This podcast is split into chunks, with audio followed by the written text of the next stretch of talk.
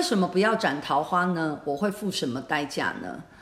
桃花它本来就是自自然然的伸展啊，它在你原本设定的这一世的地图里面，它本来就存在啊。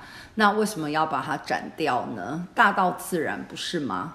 那至于会付什么代价呢？可能你斩掉的你以为的桃花，当你把它斩掉了之后，然后突然有一天你发现它才是你的真命天子、灵魂伴侣、一生所爱。那你的代价可大了呢，可能就是很后悔吧，有很多情绪上的代价要付喽。那至于其他会有什么样的因果上的代价，这不好说，不好说。谢谢大家，母娘慈悲，众生平等。